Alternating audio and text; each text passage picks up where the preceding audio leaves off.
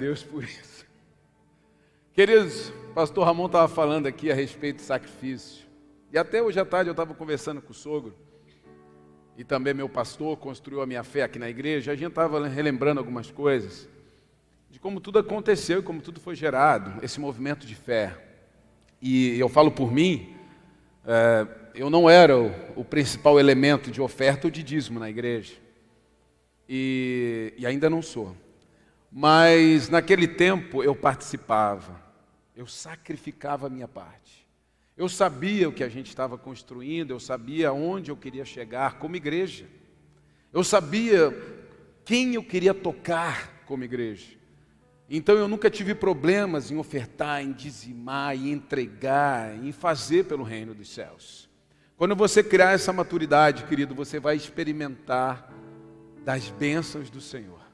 Quando você criar a maturidade de dar, você vai estar completamente pronto para receber.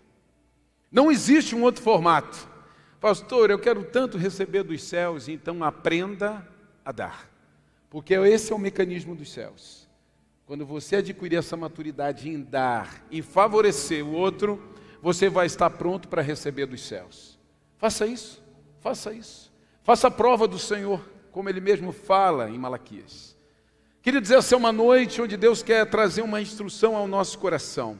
Nós estamos dentro desse tema Rei dos Reis. Que noite gloriosa, que tempo maravilhoso na adoração e no louvor. Meu Deus, que maravilhoso, que maravilhoso.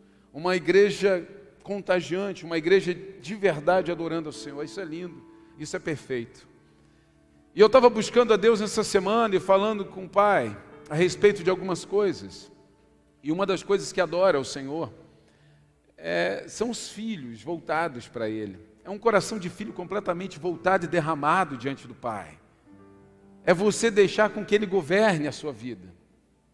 Querido, não tem como falar sobre reinado e deixar de lado o governo. E aí foi que o Espírito Santo me deu o tema dessa noite, que é esse aqui. Quem governa, escolhe as guerras e define as vitórias. Diga, quem governa, quem governa, escolhe as guerras e define as vitórias.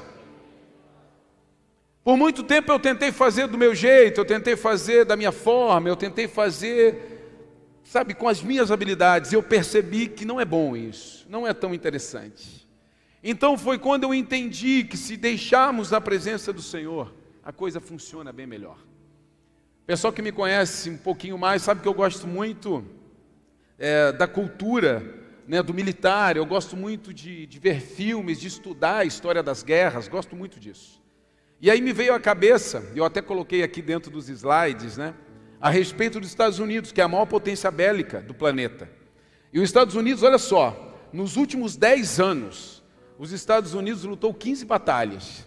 Nos últimos 10 anos, ele lutou 15 batalhas. Querido, o que, que significa isso? Quem escolhe a guerra que o americano vai lutar? É o soldado? Sim ou não? Você acha que é? Não é. Quem escolhe as guerras é quem governa. Quem governa escolhe as guerras. E aí eu comecei a lembrar, e eu lendo ali a respeito dessa pesquisa que eu fiz, alguns aqui de vocês devem lembrar, né, de repente aí que tem uns 40 aninhos para cima, que em 91 aconteceu a tempestade no deserto. Né, tempestade no deserto, que foi a invasão americana no Iraque. Quem ouviu falar do Saddam Hussein aí? Alguém conhece de perto Saddam Hussein? Não. Não? Se você conhece, meu irmão, isso é perigoso. Em 91, invasão, a primeira invasão no Iraque, tempestade no deserto, uma loucura, a TV falando o dia inteiro, uma loucurada, as tropas americanas invadindo. Por quê? Porque o governo da época mandou invadir. Ou seja, quem governa escolhe as batalhas. Quem governa define a vitória que você quer ter. É sobre isso. Agora nós tivemos há pouco também o um noticiário que foi a retirada das tropas americanas do Afeganistão, que também causou um grande burburinho a respeito do povo, como queria ficar e aquela coisa toda. Então nós começamos a perceber que essa posição de governo é uma posição de escolhas. Essa posição de governo é uma, uma posição que aponta futuro, que aponta destino. E quando a gente traz isso para nós, querido, é uma responsabilidade que a gente não precisa ter, principalmente os da fé. Os interesses por trás das batalhas estão diretamente ligados a quem governa. Os interesses por trás das batalhas estão diretamente ligados a quem governa. Então, se eu governo, eu sei o interesse que eu tenho com essa guerra. Eu sei o que, que eu quero, qual é a vitória que eu quero nisso tudo. Eu sei porque que eu estou invadindo um deserto, mas não é um deserto. É uma região petroleira, é uma região que tem muita riqueza. Eu sei o que, que eu quero. De repente, quem está por fora, de repente, quem não está estudando, quem não entende, o que, que esses americanos querem lá livrar o Iraque daquele maldito Saddam Hussein?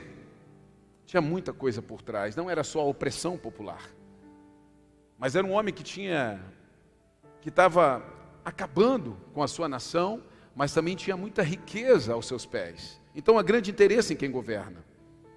Antes de escolher a batalha, você precisa escolher a quem você vai obedecer. Antes de você escolher as suas guerras, antes de escolher as batalhas que você vai travar, você precisa escolher primeiro a quem você vai obedecer. Quem vai me dizer avance? Quem vai me dizer retroceda? Quem vai me dizer abaixe nas trincheiras? E quem vai me dizer levante e vá diante da fileira inimiga? Quem é esse? Então eu preciso estar com os meus ouvidos afiados. Antes de escolher as guerras, escolha a quem você vai obedecer.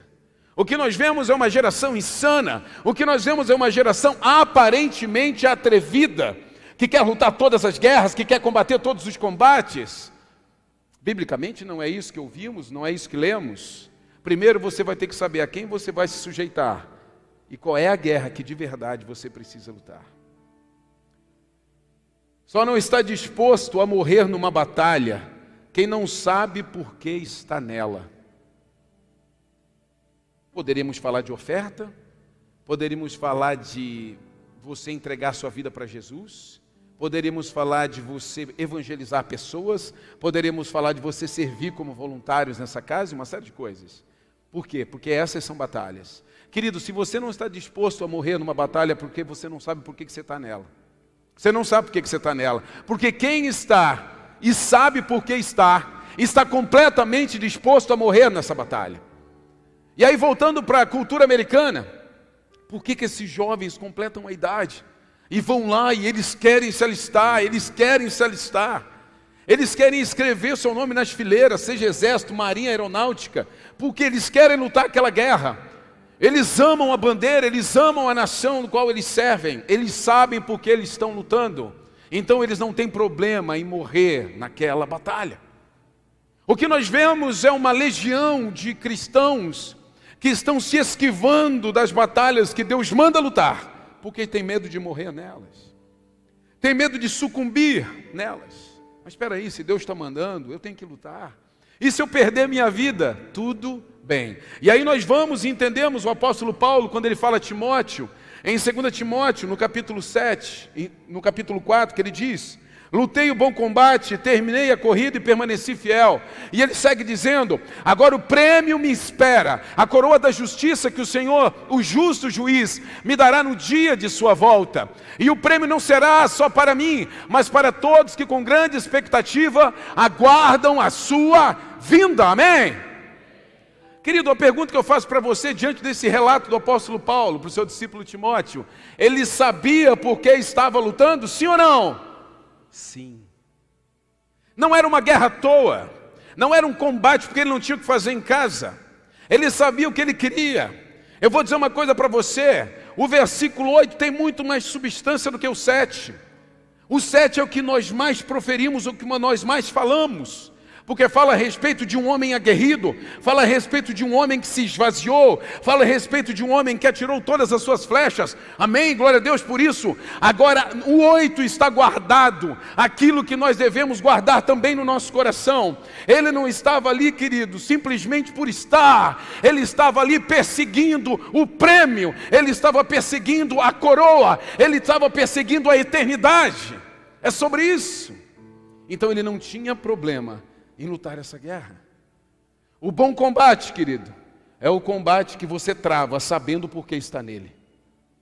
O bom combate, querido, é o combate que você trava sabendo por que está nele. Pastor, eu estou desgastado. Pastor, eu estou oprimido. Pastor, eu estou cansado. Mas por quê?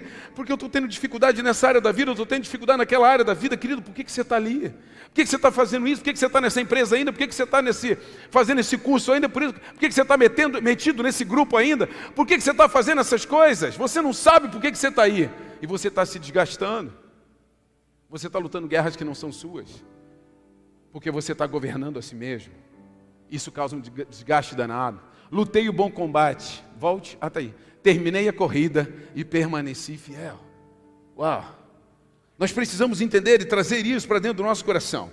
Agora eu quero com vocês, e aonde eu quero discorrer essa noite, em 1 Reis, capítulo 17, a partir do verso 1, nós temos uma história, eu quero falar sobre ele, Elias, nessa noite. Elias é alimentado por corvos, aqui é o meu título, e fala assim: Elias, que era de Tisbe, em Gileade, disse ao rei Acabe: Tão certo como vive o Senhor, o Deus de Israel, a quem sirvo, não haverá orvalho nem chuva durante os próximos ano, anos, até que eu ordene. Amém? Escreva algo aí, querido. A ousadia é, maior, é a maior arma dos obedientes. A ousadia é a maior arma dos obedientes. Pastor, eu não tenho conseguido fazer, eu não tenho conseguido falar, eu me travo, querido. A ousadia é a maior arma dos obedientes. Eu vou contextualizar para você o que eu acabei de ler. Israel vivia debaixo de um reinado, o pior dos reis, assim como a Bíblia cita, Acabe, um rei que aprisionava, um rei que levantou muitos deuses de Baal naquele tempo, um dos piores reis de Israel. Então Israel vivia num tempo, querido, completamente distante do coração de Deus, completamente fora do propósito dos céus. Então Deus pega um profeta, então Deus pega um escolhido, e ele começa uma jornada de guerras, ele começa uma jornada de batalhas junto de Elias. E a primeira coisa que ele fala, pense você e se coloque na posição de Elias.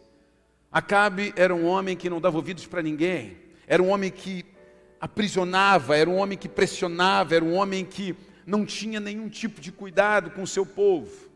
E de repente Deus fala assim: Eu quero que você vá e fale para Cabe o que vai acontecer nesse tempo. Porque vai abrir uma temporada de seca, não vai mais cair chuva até que eu ordene. Esse homem, querido, pode ter tremido as pernas, esse homem pode ter no primeiro momento pensado, mas isso não está relatado na Bíblia. O que a Bíblia relata é que ele fez o que tinha que ser feito. É por isso que eu digo para você: a ousadia é a maior arma dos obedientes. Quando você vê alguém ousado fazendo algo na direção dos céus, pode ter certeza, ele está obedecendo uma voz que você não está ouvindo. Ah, eu não, eu não entendi por que, que o pastor começou um projeto de negócios dentro da igreja.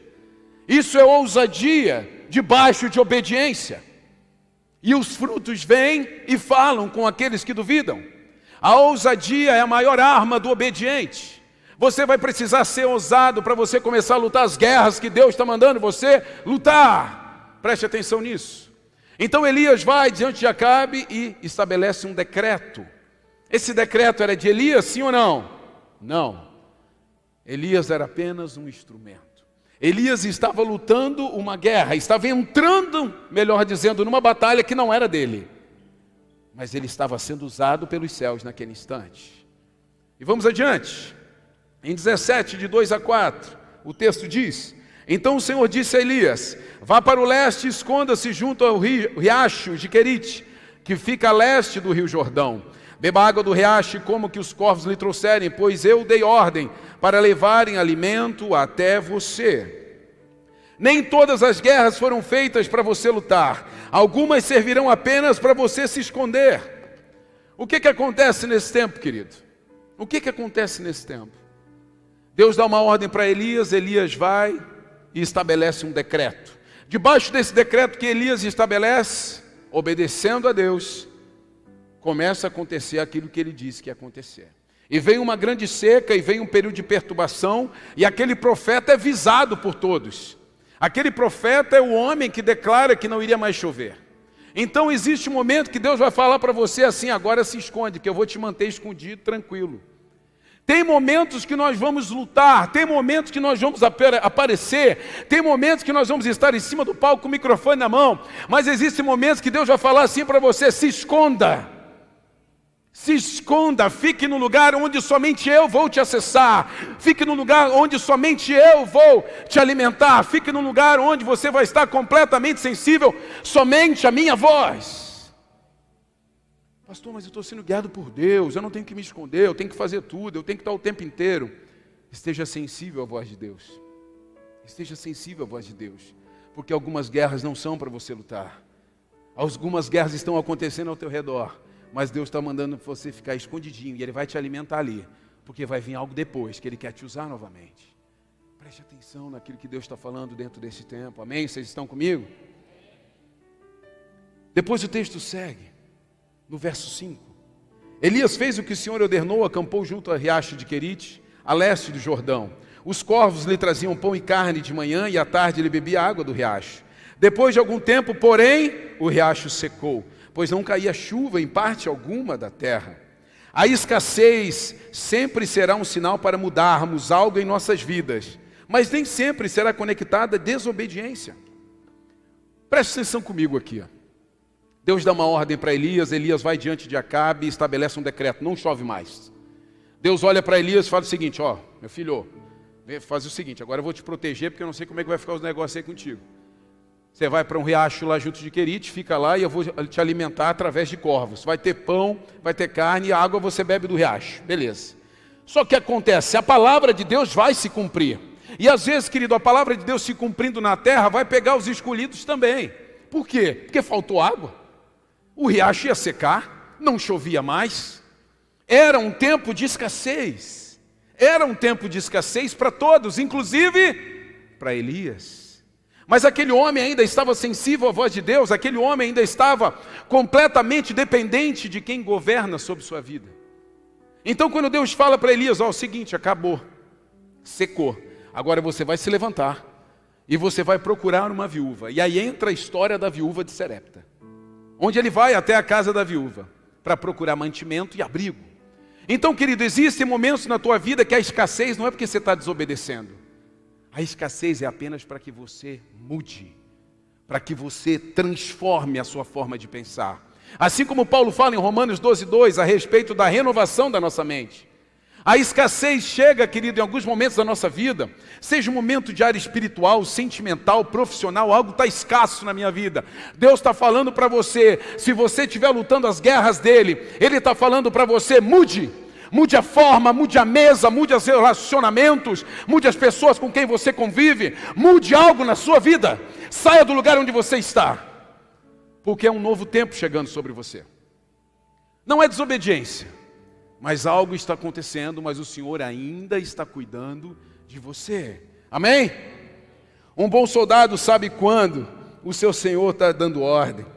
Existem momentos na tua vida, querido, que você vai ouvir lute, em outros momentos você vai ouvir se esconda. Alguns fale, outros cale-se, uns ore, outros anuncie. Em alguns momentos Deus vai falar para você descanse, em outros momentos Ele vai falar para você acelere.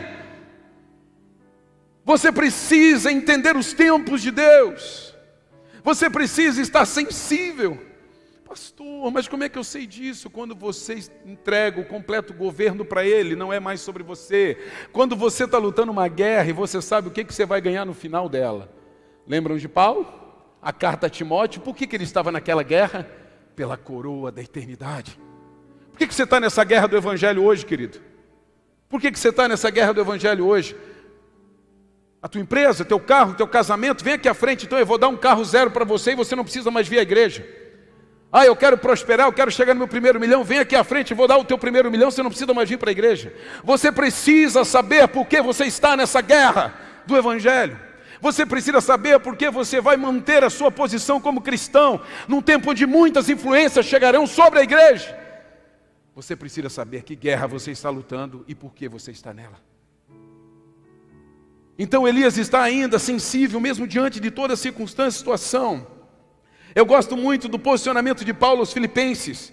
Filipenses 3, de 13 e 14, ele fala: Não, irmãos, não alcancei, mas concentro todos os meus esforços nisto, esquecendo-me do passado e olhando para o que está diante. Prossigo para o final da corrida, a fim de receber o prêmio celestial para o qual Deus nos chama em Cristo Jesus. Mais uma vez, Paulo se lembrando a respeito do prêmio que ele está correndo atrás. Nesse texto em especial, Paulo faz uma explanação de quem ele era. Judeu, estudado, conhecedor da palavra, do conhecimento que ele tinha adquirido na sua escola e boa universidade com seu mestre.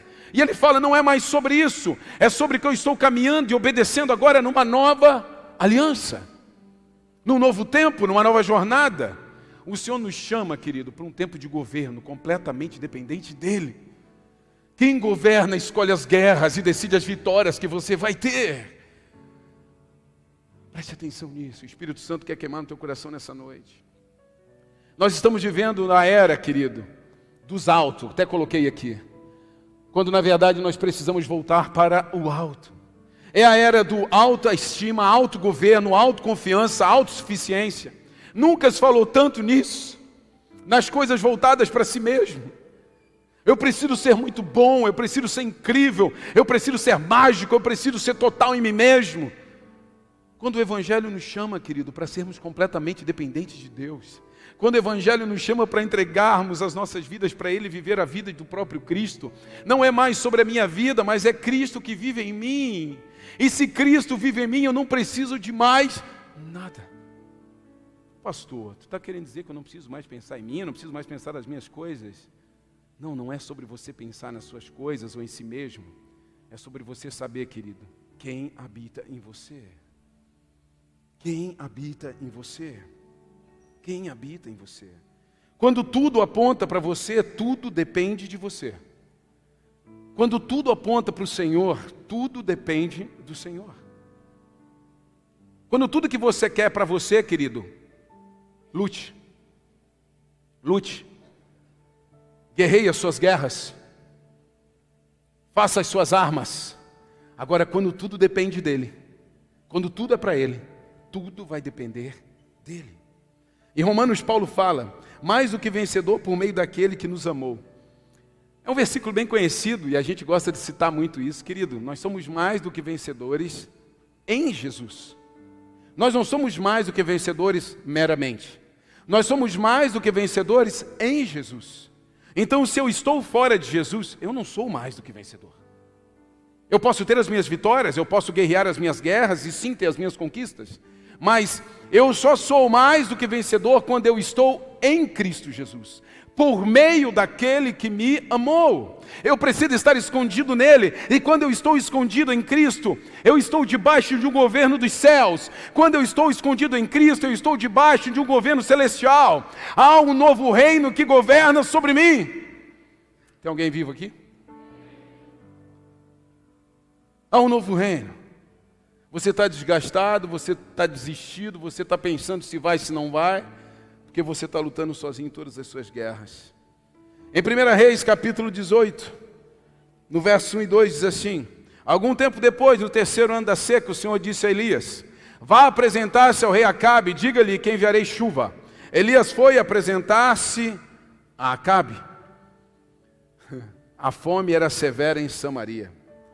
Três anos de calamidade não fechou os ouvidos de Elias para o Senhor. Ainda estava lutando aquela guerra, mesmo em silêncio. Olha que interessante isso. Querido, presta atenção aqui e vê se você seria esse Elias. Três anos de calamidade, três anos de escassez, três anos de tempo difícil, três anos de você não saber para onde ir, para onde correr, por causa de um decreto dos céus Existia fome, existia povo morrendo, existia tudo, mesmo Acabe em todo o seu poder como rei, não tinha nem como cuidar, sabe, do, do, da, dos seus animais, porque estavam morrendo de fome porque não tinha água, desnutridos. Era um tempo de calamidade total. Elias poderia estar completamente envolvido pelas circunstâncias. Vê se não parece um pouco com a pandemia nos dias de hoje. Nós estamos há dois anos ouvindo notícias de morte. Nós estamos há dois anos vendo os números diários de quantas pessoas estão morrendo, quantas pessoas estão perderam suas famílias, quantas pessoas perderam um ente querido. Nós estamos há dois anos dentro dessas notícias. Mas Elias não se deixou envolver pelas circunstâncias. Elias ainda estava sensível à voz de Deus. Porque três anos depois Deus vem falar com ele de novo: Ei Elias, agora vai começar uma nova temporada. Ei Elias, nós vamos agora lutar uma nova guerra. Ei Elias, presta atenção porque eu tenho uma batalha aí para você. Elias ainda estava sensível. Isso me remete quando Jesus vai para o monte orar, às portas da sua entrega na cruz, e ele leva os seus três discípulos. E no primeiro tempo ele vai e ora, e quando ele volta, os discípulos estão adormecidos. E vai no segundo, e vai no terceiro, e pega da mesma forma. Aqueles discípulos adormecidos não conseguiram estar com ele. E ele então fala: vigiai e orai. Vigiai e orai. Porque é o seguinte, querido, a carne é fraca. O espírito pode estar pronto, mas a carne é fraca. O que, é que Jesus está dizendo? Duas palavrinhas: vigiai e orai. Tem a ver com o que Elias viveu. Querido, quando você vigia, o que, que o vigia faz? Ele presta atenção em tudo que está ao redor. Pelo menos o bom vigia faz isso. Ele presta atenção em tudo que está ao redor. Ele está ligado em qualquer movimento. Ele está o tempo inteiro olhando para as circunstâncias. E o porquê que é vigiar e orar? Porque que você está prestando atenção no que está ao teu redor, mas você está conectado com os céus através da oração. Você tem uma linha de atenção para tudo que está ao teu redor, mas você ainda depende dos céus, porque você tem uma conexão com Deus através da oração. Então, naquele tempo, Elias estava envolvido numa calamidade, era um tempo difícil de seca, de morte, de perturbação, mas ele ainda estava sensível à voz de Deus. Pastor, eu não consigo mais ouvir Deus, eu estou passando por um tempo difícil, a minha família está assim, o meu trabalho está assim, a minha empresa está assim. Vigie e ore. Nós estamos vivendo esse tempo de calamidade, esse tempo de pandemia. Vigie e ore. Não perca a sensibilidade daquilo que Deus está falando. Não se envolva com aquilo que está ao teu redor. Não se envolva com as circunstâncias. Não deixe de lutar as guerras que Deus mandou você lutar. Não se esconda na hora que é para você se apresentar diante de reis. E de repente Deus vem de novo para Elias e fala: Você vai diante de Acabe. E o texto diz, querido, que Elias tem um encontro com Obadias que servia no palácio do rei, que era um homem segundo o coração de Deus. E quando ele fala com Obadias, ele fala o seguinte: ó, avisa lá Cabe que eu quero falar com ele. Obadias fala assim: ai, ô Elias, tu não me complica a vida. Tu não vai me dizer, Elias, que tu vai falar com Acabe, aí depois tu não vai, ó, meu pescoço. Porque nesse tempo agora, ele já cortou o pescoço de muita gente. Elias falou assim: não, não, eu vou estar diante dele. Eu vou fazer aquilo que Deus mandou eu fazer. Eu vou chegar diante do homem mais enfurecido da face da terra. Eu vou diante dele. Mas você foi aquele quem estabeleceu o decreto de tudo aquilo que nós estamos vivendo. Eu vou diante dele. Porque essa guerra Deus mandou eu lutar.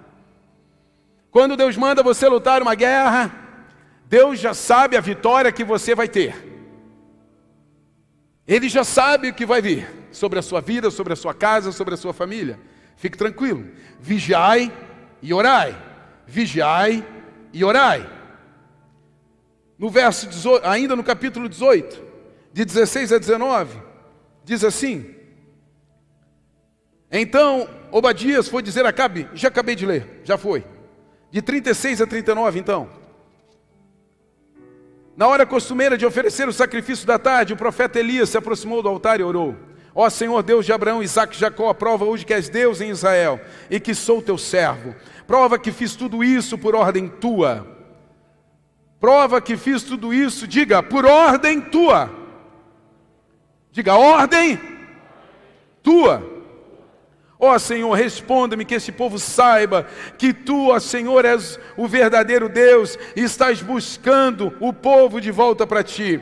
No mesmo instante, o fogo do Senhor desceu do céu e queimou o novilho, a madeira, as pedras, o chão secou até a água da valeta. Quando o povo viu isso, todos se prostraram com o rosto no chão e gritaram: O Senhor é Deus, sim, o Senhor é Deus. Mostra que sou obediente às suas ordens não se tratava de Elias, querido, se tratava de você obedecer a Deus. Era uma guerra dele. Contextualizando para você, Elias chega diante de Acabe. E ele fala a respeito do que iria acontecer. Elias se posiciona como homem de Deus, e naquele tempo ainda existiam 450 profetas de Baal e existiam 40, 400 profetas de Azerás. Todos esses profetas profetizavam completamente fora da vontade de Deus. Então Elias vai lá empoderado pelos céus. Ele vai lá e fala o seguinte: ó, junta todos os teus profetas no Carmelo que nós vamos ter um encontro no monte. Nós vamos ter um encontro lá, nós vamos resolver quem é Deus. Querido, essa guerra não era de Elias, essa guerra era de Deus. Essa guerra era de Deus. Elias estava indo com essa coragem, com essa ousadia, sabe por quê? porque Deus tinha governo sobre sua vida. E ele vai para aquele monte. E a operação começa assim: pela manhã, todo mundo no monte, e os profetas de Baal estavam todos lá. Então Elias conversa com eles, elas fez um para o ímpar, comecem vocês, chamem os seus deuses, provoquem a terra, os céus do jeito que vocês quiserem, e faça acontecer, faça cair água dos céus. E eles colocaram um novilho, colocaram lenha, e a proposta é que isso aqui queime, que venha fogo dos céus e acenda essa chama. E aqueles homens ficaram, aqueles profetas ficaram da manhã, passado do meio-dia e já não tinha mais jeito. E eles cantavam, eles dançavam, eles chamavam e não acontecia nada. De repente, Elias começa essa oração que eu acabei de ler com vocês: Senhor, mostra que eu estou aqui, porque tu me mandou estar. Mostra que eu estou nessa guerra, porque tu me mandou batalhar. Mostra que eu estou obedecendo uma ordem que é tua. E faz o que tu tens que fazer. De repente, os céus se movem a favor daquele homem. Mas era um plano de Deus, não era um plano de Elias. Ele estava ali meramente obedecendo. E vem uma língua de fogo e queima tudo aquilo. E Elias é mais ousado ainda, manda jogar água sobre aquela lenha. E aquele fogo vem, querido, e queima tudo, inclusive os profetas. E a glória de Deus é lançada sobre aquele lugar. Então aquele povo, querido, se levante e diz: Não, eu, se é o Senhor, é o Deus de Elias, é o Deus de Elias, só o Senhor é Deus. E troca-se o um movimento de fé daquele lugar, por causa de um homem que não lutava as suas guerras, mas um homem que obedecia a um governo e lutava as guerras que o Senhor escolhia para ele. Vocês estão comigo nisso? Algo acontece depois disso. No capítulo 19, estou seguindo para o fim. No verso 1 diz assim: Acabe contou a Jezabel tudo o que Elias havia feito, incluindo o modo como havia matado todos os profetas de Baal. Por isso Jezabel enviou essa mensagem a Elias: que os deu, que os deuses me castiguem severamente, se até amanhã nessa hora eu não fizer a você o que você fez aos profetas de Baal. Preste atenção agora. Elias teve medo e fugiu para salvar a vida. Foi para Beceba, uma cidade em Judá, e ali deixou seu servo. Preste atenção agora.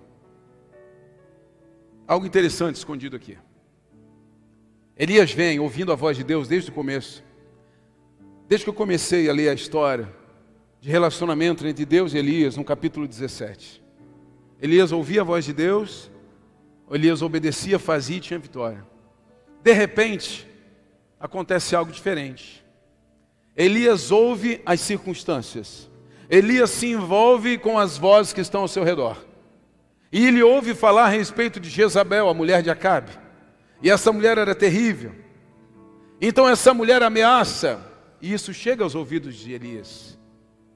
E o texto diz que Elias teve medo. Foi Deus que colocou medo no coração de Elias, sim ou não? Não. Elias teve medo. Quando o medo te governa, ele muda o teu destino. Quando você é governado pelo medo, o medo muda o teu destino. Elias foi para um lugar que Deus não mandou ele. Deus não mandou ele. E sabe o que, que acontece quando a gente vai para um lugar que Deus não manda a gente ir? Sabe o que, que Elias fazia, Gui? Elias parou debaixo de uma árvore e começou a murmurar. Ele começou a olhar para Deus: Deus, eu estou te obedecendo, eu estou fazendo tudo que tu manda. Eu estava o tempo inteiro fazendo as coisas para ti, eu estava a favor dos céus, e olha o que acontece comigo. Ele estava com medo de perder a vida dele.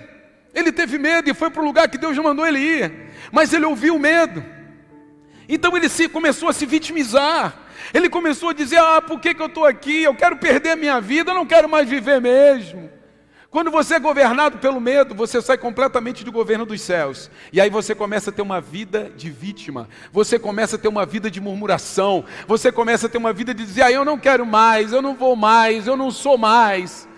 Tira a minha vida, Senhor. Porque não é mais Deus quem governa sobre você. Foi o medo que tomou a frente agora na sua vida. E é tão interessante que por duas vezes, quando Deus vai até Elias, por duas vezes Deus faz, fala o seguinte para ele: está dentro no, no discorrer do texto, mas Deus fala assim: O que você faz aqui? Por duas vezes, depois você leia completa, o completo texto. Aí depois Deus vem de novo a Elias e fala assim: O que você faz aqui? O que, que você está fazendo aqui murmurando? O que, que você está aqui reclamando da vida? O que, que você está fazendo aqui, Elias? Então Deus fala assim: volte pelo caminho da onde você veio. Deus fala para Elias assim: ó, volte pelo caminho da onde você veio, porque quem te trouxe aqui não fui eu. E se você está assim, é porque você trocou o governo sobre a tua vida. Não fui eu que dei ordem para você estar tá assim. Não fui eu. Essa guerra que você está lutando, é sua. Você quer continuar lutando as minhas guerras? Volte pelo caminho da onde você veio. Unja profetas, unja reis e continue fazendo o que eu estou mandando você fazer. Continue lutando as guerras que eu estou mandando você travar. Porque é sobre essas guerras que eu vou dar as suas vitórias. E o que nós percebemos nisso tudo é que nós somos assim. Nós desistimos muito fácil de obedecer a Deus. E o medo tem nos levado para lugares, querido, quando você menos percebe. Você está lá jogado nas cordas, você está lá envolvido pelas circunstâncias, você não vigiou e muito menos orou. E você está lá murmurando: Ah, Deus, servi tanto, sou voluntário nessa igreja há tanto tempo, meu Deus, já preguei tanto o Evangelho, nada acontece na minha vida. Em algum momento, o medo te conduziu, em algum momento, o medo te levou para esse lugar de murmuração. Não foi Deus. Em algum momento as circunstâncias te tomaram e te levaram para esse lugar. No tempo de escassez, você pode até viver, mas Deus vai soprar no teu ouvido e vai dizer assim: ei, vai, eu já levantei alguém para te suprir. Mesmo que essa pessoa não tenha nada para te suprir, como a história da viúva de Serepta que eu não vou contar agora. Vai, eu vou suprir as tuas necessidades. Nunca vai faltar nada para você, mas me obedeça. Lute as minhas guerras. E você vai experimentar as minhas vitórias. Lute as minhas guerras. E você vai experimentar as minhas vitórias. Não deixe que o medo, querido, eu gosto dessa frase de Steve Furtick. Não deixe que o medo impeça você de lutar guerras que o Senhor já, deu, já te deu vitória. Não deixe que o medo te impeça de lutar guerras que o Senhor já te deu vitória. Às vezes você está ali pensando, vou ou não vou? Deus está falando, vai, essa é tua. Esse Golias é teu. Eu já engoli esse Golias, ele é teu. Eu vou te fazer rei de Israel, mas passe primeiro por esse Golias. Passe primeiro por ele. Tem momentos que Deus vai falar assim: se esconda, não é agora, vai orar. Tem momentos que Deus vai falar assim: me conheça um pouco mais, crie raízes. Tem momentos que Deus vai falar assim: para de subir monte, agora vai orar tudo aquilo que eu já dei para você. Para de se esconder no monte. Tem, gente, tem crente que se esconde no monte. Que está subindo o monte há 15 anos, mas nunca evangelizou ninguém. Está subindo o monte há 15 anos, mas não trata a mulher direito em casa. Deus quer corrigir a gente, querido. Deus quer trazer o governo sobre as nossas vidas. Chega dessa história de modinha de ser cristão. Nós somos chamados para ser filhos e governados pelo Pai. Esse é o tempo que nós temos que viver o salmista Davi fala: Ainda que um exército me cerque, meu coração não temerá. Ainda que invistam contra mim, permanecerei confiante. Uau! Você pode celebrar isso? Tem alguém vivo nesse lugar? Dá um aplauso a Jesus.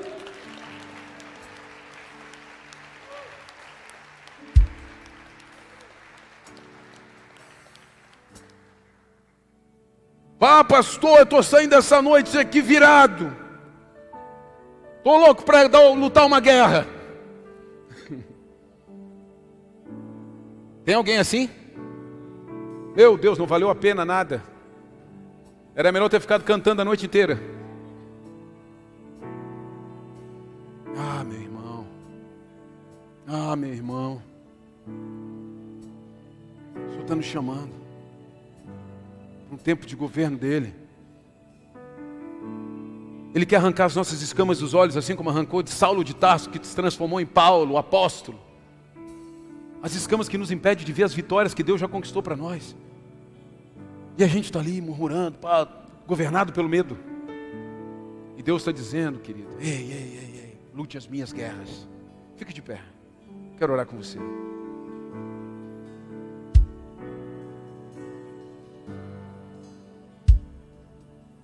Algo dos céus para você nessa noite. Algo dos céus para você nessa noite. O salmista fala nos Salmos 91: Aquele que habita no abrigo do Altíssimo encontrará descanso à sombra do Todo-Poderoso.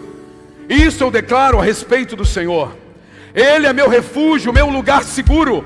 Ele é meu Deus e nele confio, pois ele o livrará das armadilhas da vida e o protegerá de doenças mortais. Ele o cobrirá com as suas penas e o, obrigará, e o obrigará sobre as suas asas. A sua fidelidade, armadura e proteção. Não tenha medo dos terrores da noite, nem da flecha que voa durante o dia. Não tema a praga que se aproxima na escuridão, nem a calamidade que devasta ao meio-dia. Ainda que mil caiam ao seu lado e dez mil morram ao seu redor, você não será atingido. Não sou capaz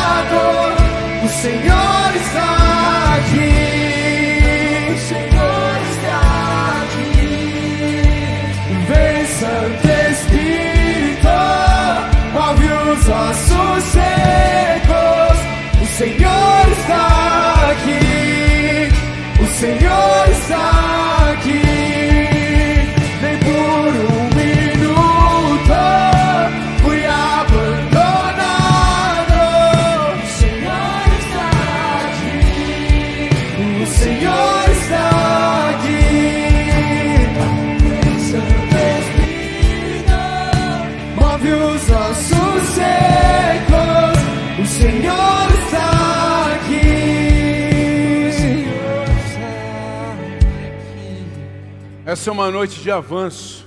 Uma noite de avanço. Deus quer fazer com que pessoas aqui saiam de um domínio de circunstância e que avancem para um próximo nível, debaixo do governo dele. Total e completo governo dos céus. Total e completo governo dos céus. Querido, você vai lutar batalhas que você não imagina que você vai ter vitória. Deus vai te mandar para lugares que você não imagina que você poderia. Você é um improvável de Deus assim como eu sou. Eu não, eu não, fui, eu não pensei que um dia estaria aqui. Você é um improvável dos céus. Mas quando você está debaixo do governo de Deus, querido, fique tranquilo. Ele vai dar vitória nessas batalhas. Eu quero chamar aqui à frente pessoas que querem entrar nessa nova temporada de lutar as guerras do Senhor e de ter as vitórias que Ele tem separado. Vem aqui à frente. Se você está disposto a lutar as guerras do Senhor e ter as vitórias que Ele tem separado, vem aqui à frente. É um tempo profético. É uma noite, querido, de avanço. É uma noite de avanço. Colhe aqui no palco. Quem estiver chegando na frente, colhe aqui no palco. É uma nova temporada. É uma nova temporada. Nós não vamos mais escolher guerras. Deus vai nos enviar. Deus vai nos enviar. Há uma nova temporada chegando. Não é mais a sua visão. Você não vai mais estar conectado às circunstâncias. É um tempo de avanço. É um tempo de avanço. Ei! É um tempo de avanço, é um tempo de avanço. Eu quero que você comece a pensar. Eu quero que você comece a orar e dizer: Ah, Senhor, traz, traz, traz, traz sobre a minha vida o teu governo. Eu não quero mais me governar, eu não quero mais olhar no espelho e ver o que eu sou capaz e o que eu não sou capaz. A partir de agora eu quero ir para um outro nível. Eu quero te obedecer, eu quero te obedecer. Eu quero avançar, eu quero avançar. Eu quero avançar. Minhas guerras. E assim que eu luto minhas guerras.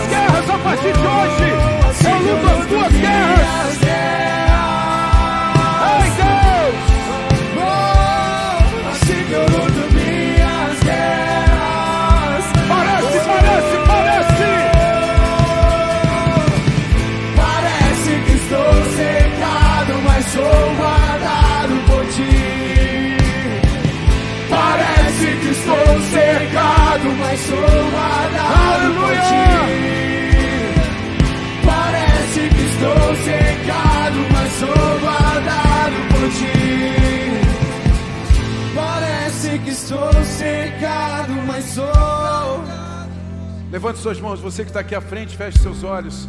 Todos que vieram à frente, levante suas mãos, feche seus olhos. Eu quero, eu quero orar por você nesse tempo. Pai, traz agora a mente, Senhor Deus, desses homens e dessas mulheres, filhinhos, Pai, teus filhos, Pai. Traz a mente deles agora, Senhor Deus, qual o próximo passo?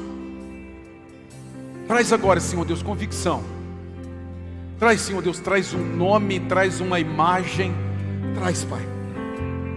Traz a próxima conquista. Traz, Senhor Deus, a vitória. Traz, Senhor Deus, a conquista que eles nem vão enxergar a guerra. Eles não vão enxergar a batalha diante do poder de atração da conquista. Assim como o apóstolo Paulo chamou de bom o combate, porque era soberano o prêmio. Ah, Deus, coloque agora no coração dos teus filhos, coloque agora, Senhor Deus, se é uma pessoa, se é um negócio, uma empresa, uma família, se é um ambiente, uma realidade social, se é uma profissão, um projeto de vida, coloque agora, coloque agora, coloque agora no coração, coloque agora no coração dos teus filhos, coloque agora no coração dos teus filhos, coloque agora, coloque agora, coloque agora, Pai, coloque agora, Pai. Parece que estou sentado,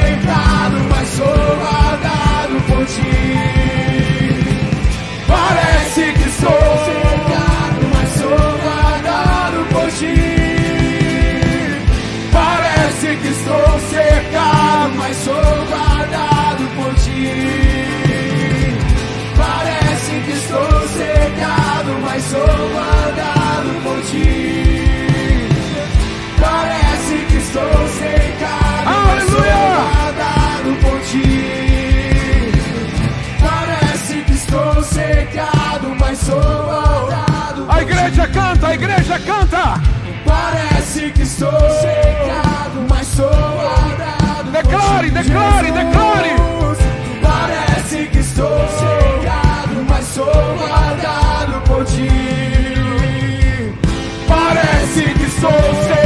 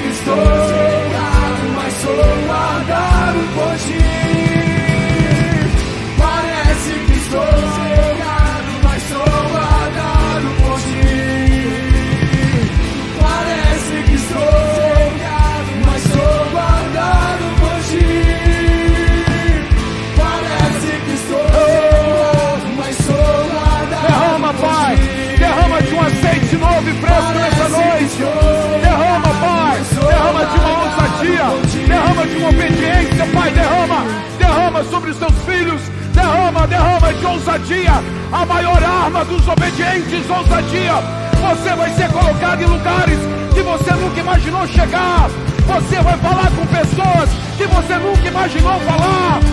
Ei, ousadia, ousadia, ousadia, ousadia. Parece que estou cegado.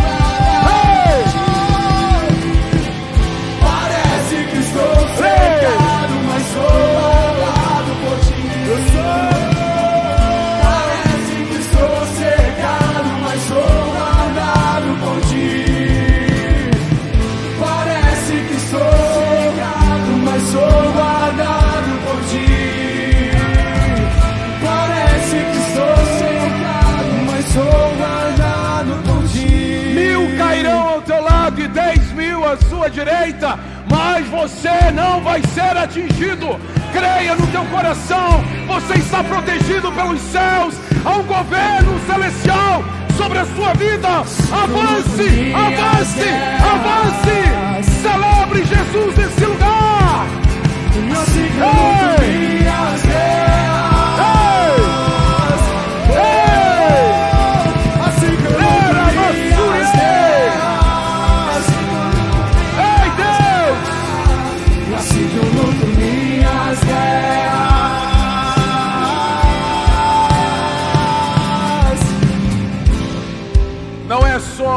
Sobre as nossas vidas, não é só sobre Criciúma. Nós temos uma palavra que nós carregamos nessa igreja, nessa casa. Se prepare, porque essa palavra está sobre nós. Nós iremos avançar, nós iremos a lugares aonde o Senhor mandar ir. Nós falaremos com pessoas que Deus mandar falar. Nós avançaremos, nós avançaremos. As tendas serão avançadas, as estacas serão firmadas. Faça parte disso, creia no teu coração. Há um governo dos céus sobre você. Parece que Aleluia! estou cegado, mas sou ti. Oh! Parece que estou cegado, mas sou guardado por ti. Santo Deus, Parece que estou cegado, mas sou guardado por ti.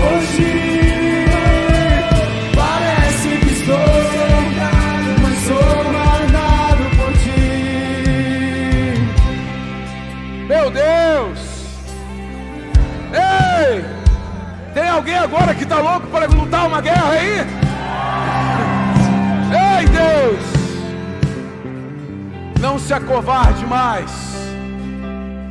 Não se acovarde mais. Não se vitimize mais. Você não é mais governado pelo medo. O Senhor está te dando uma missão. Querido, Deus já vê a vitória, Deus não vê a batalha. Paulo não via o combate, Paulo via o prêmio.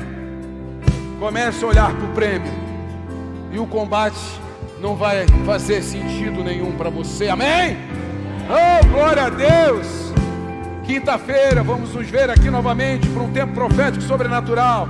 Vai ter um pastor maravilhoso nessa quinta, não perca, amém? Creia no teu coração. Deus está fazendo coisas incríveis aqui. E nessa quinta especial quero dizer para você, querido, Wesley vai estar conosco na parte do louvor e da adoração. E há algo escondido na vida desse homem que eu vi lá em Recife. Se prepare para um grande movimento dos céus aqui na quinta-feira. Se prepare. Levante as suas mãos aí onde você está. Pai, eu abençoo a vida desses homens e dessas mulheres. Eu abençoo suas casas, abençoo suas famílias. Eu abençoo, Senhor Deus, todos os seus sonhos, projetos. Eu declaro que tenham êxito, sucesso, que conquistem sem limites. Eu declaro prosperidade, riquezas, vitórias. Eu declaro uma vida cheia da tua presença aos que creem não. Não Eu estou ardendo por ti. Parece que estou secado.